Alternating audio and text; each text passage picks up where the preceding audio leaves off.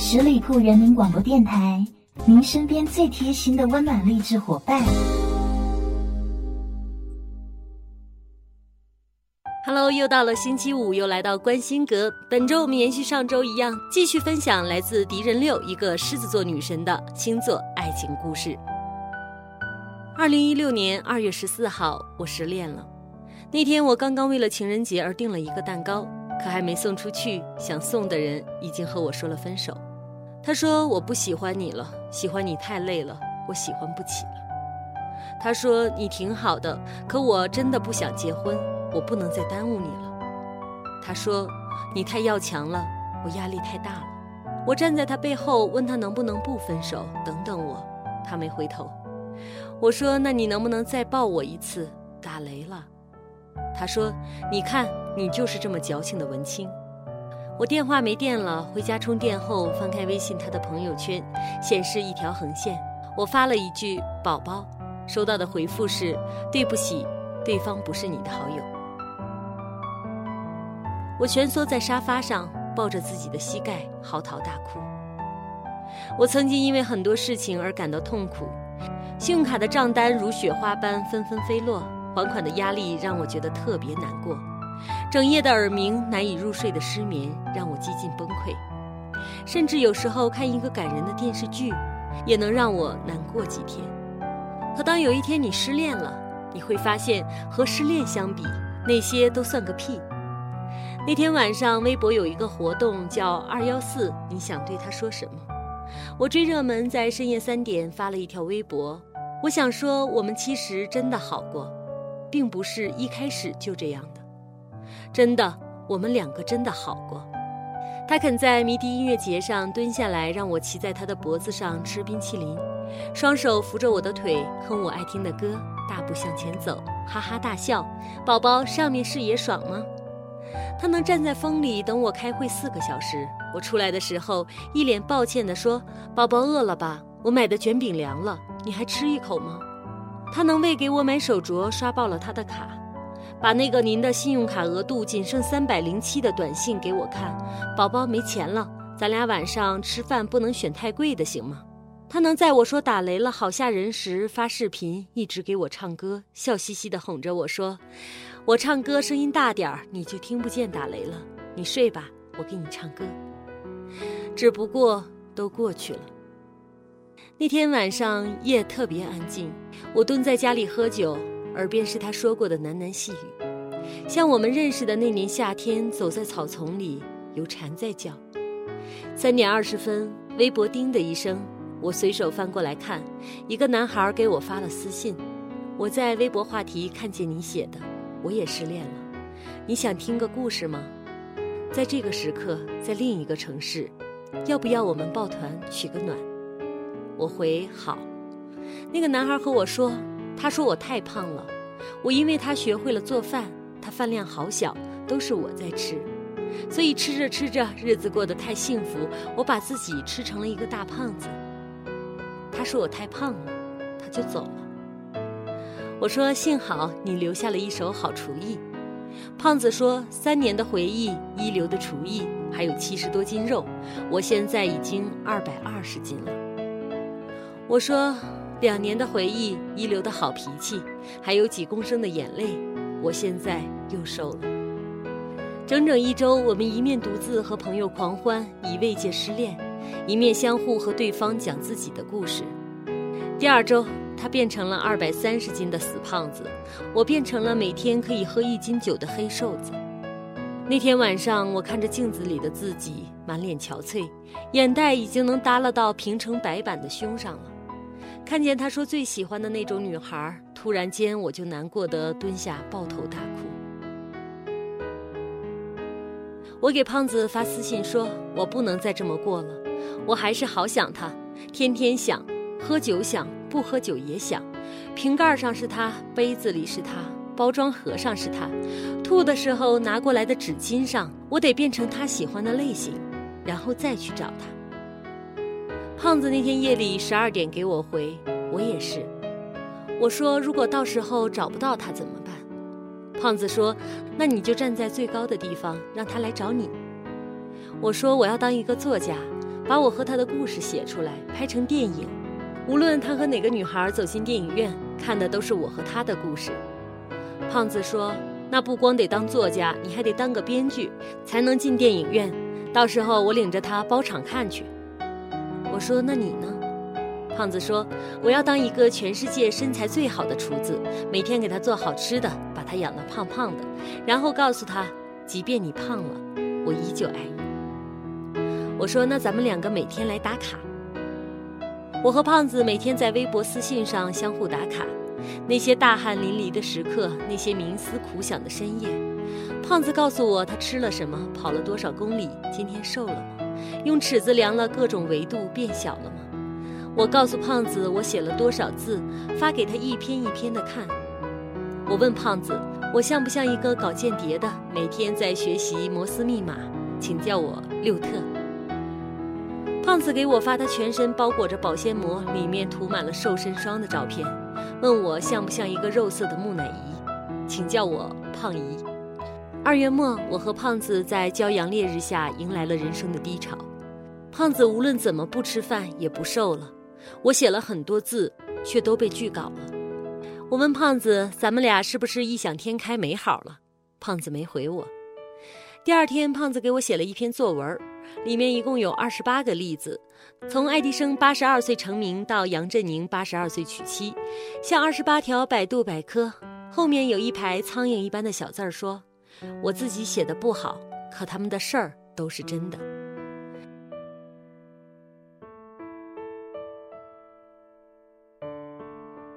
三月初，我写了第一个干货帖，教女孩子怎么祛痘，竟然很多姑娘跑来关注那个公共账号。我给胖子发私信截图，我说：“你看，胖子，好多人关注我，你也要加油。”胖子给我回他称体重的照片。六，我没瘦，可我做菜更好吃了。新学了佛跳墙，你是不是说你喜欢的？有机会我给你做。对了，我打算去正规的地方学学做菜。三月中旬，有一个祛痘成功的女孩给我写了很长的一段留言，她给我讲了一个故事。她的那一位因为她长痘而始终跟她暧昧不公开关系，后来她看到了那篇已经失恋了，难道还要变丑吗？跑来询问祛痘的秘密。如今痘痘好了，那个男孩竟然说要跟她公开关系。他说：“六，你说的特对，好看真重要。你看我为了他打算祛痘，可真的成功了，我却不喜欢他了。”我突然就想，有一天我会不会也是这般？我成功了，能被所有人在各种朋友圈看到我的文字、我的故事，在书店里看到我的书，写着我和他的故事，可我却不喜欢他了。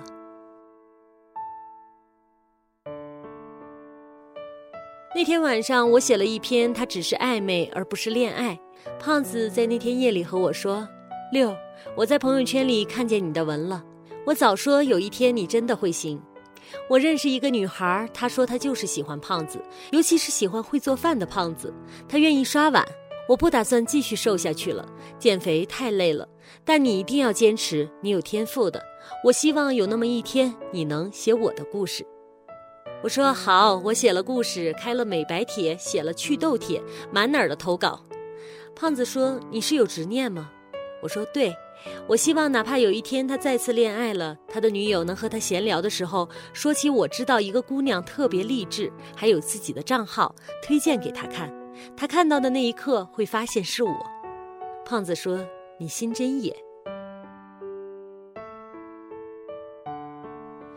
那段时间，胖子给我讲了特多那女孩的事儿。他愿意陪她去跑步，他会把她买的东西退掉，用钱给胖子他爸妈买东西。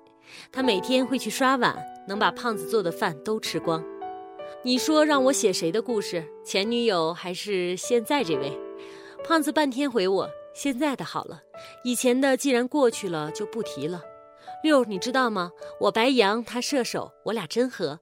星座这事儿是不能不信的。我突然想起他来，他是金牛座。追我的那会儿，一个劲儿说星座算什么？你喜欢什么星座，我就是什么星座。你喜欢多大年纪，我就是多大年纪。我只想做你喜欢的那个。突然有一种大团大团的难过堵在我的胸口。我想，我等不及了，我要把我们两个的故事写下来。也许他就看到了。这篇不行，还有下一篇，总有一篇他能看到。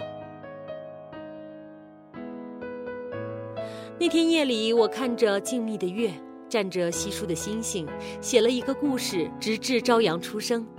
那个故事叫做《世界上两个最不可能的星座在一起了》。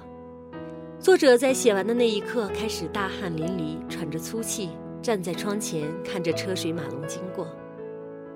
那篇故事被很多账号转发，我在朋友圈看见他哥们儿也转了，说这篇不错。我没忍住，跑去留言，我写的。那是分开后我第一次和他身边的人说话。那位朋友回：“我猜到了。”到前天晚上，我的平台里又涨了五千人。我猜还没有他。我知道，只要我坚持，一定能行的。故事到这儿，你是不是以为已经要听完了呢？其实并不是。在作者发这篇文章的前夜，他收到了胖子的私信。六。写的故事，我在朋友圈看见了很多次，我相信他也能。其实他早就知道，最初的目标你做到了，我不配和你做朋友。你们的事儿我都知道，对不起，我早就认识他，我们俩是在魔兽里认识的。你们分手那天，他和我说他工作太忙了，暂时不适合谈恋爱。你没工作，每天就想着和他发信息、打电话，太依赖他了，他没时间陪你，他累。他想分手了，他说他怕分手你会受不了，他希望你以后也能过好。他说他也放心不下，他说他看见你发的微博，他说他知道你睡眠不好，今晚一定睡不着。他求我帮忙，帮你找个方向，把日子过好，把这段时间过去。他说他不能出面陪你，他希望我能。他给我买一年内所有的限量版皮肤，我同意了。我觉得你真的拿我当朋友，我觉得我也应该告诉你实话。有两件事儿我是没有骗你的，我真的是一个爱做饭的胖子，我真的刚刚认识了一个爱刷碗的姑娘，还有她真的挺好的，只是不想和你在一起了。收到这条私信的时候是二零一六年五月二十号，我没有给胖子回复。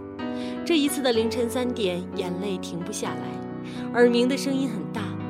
可不知道为什么，我眼前一片又一片的画面。他拉着我的手说：“我喜欢你呀，像夏天的蝉在叫。谢谢你，分手后让我变成更好的自己。”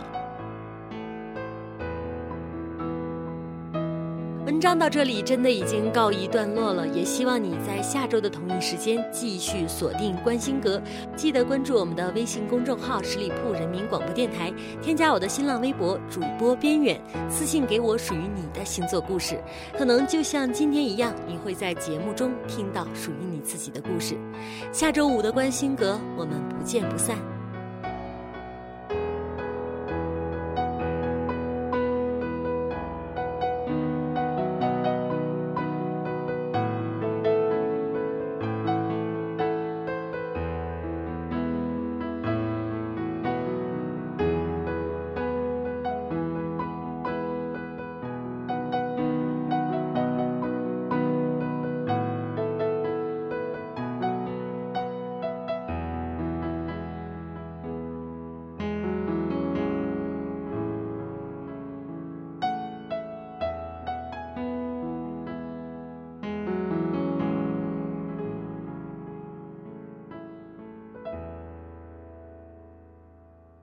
本期节目由十里铺人民广播电台制作播出。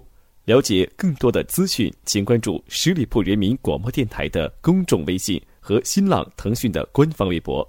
感谢收听，我们明天再见。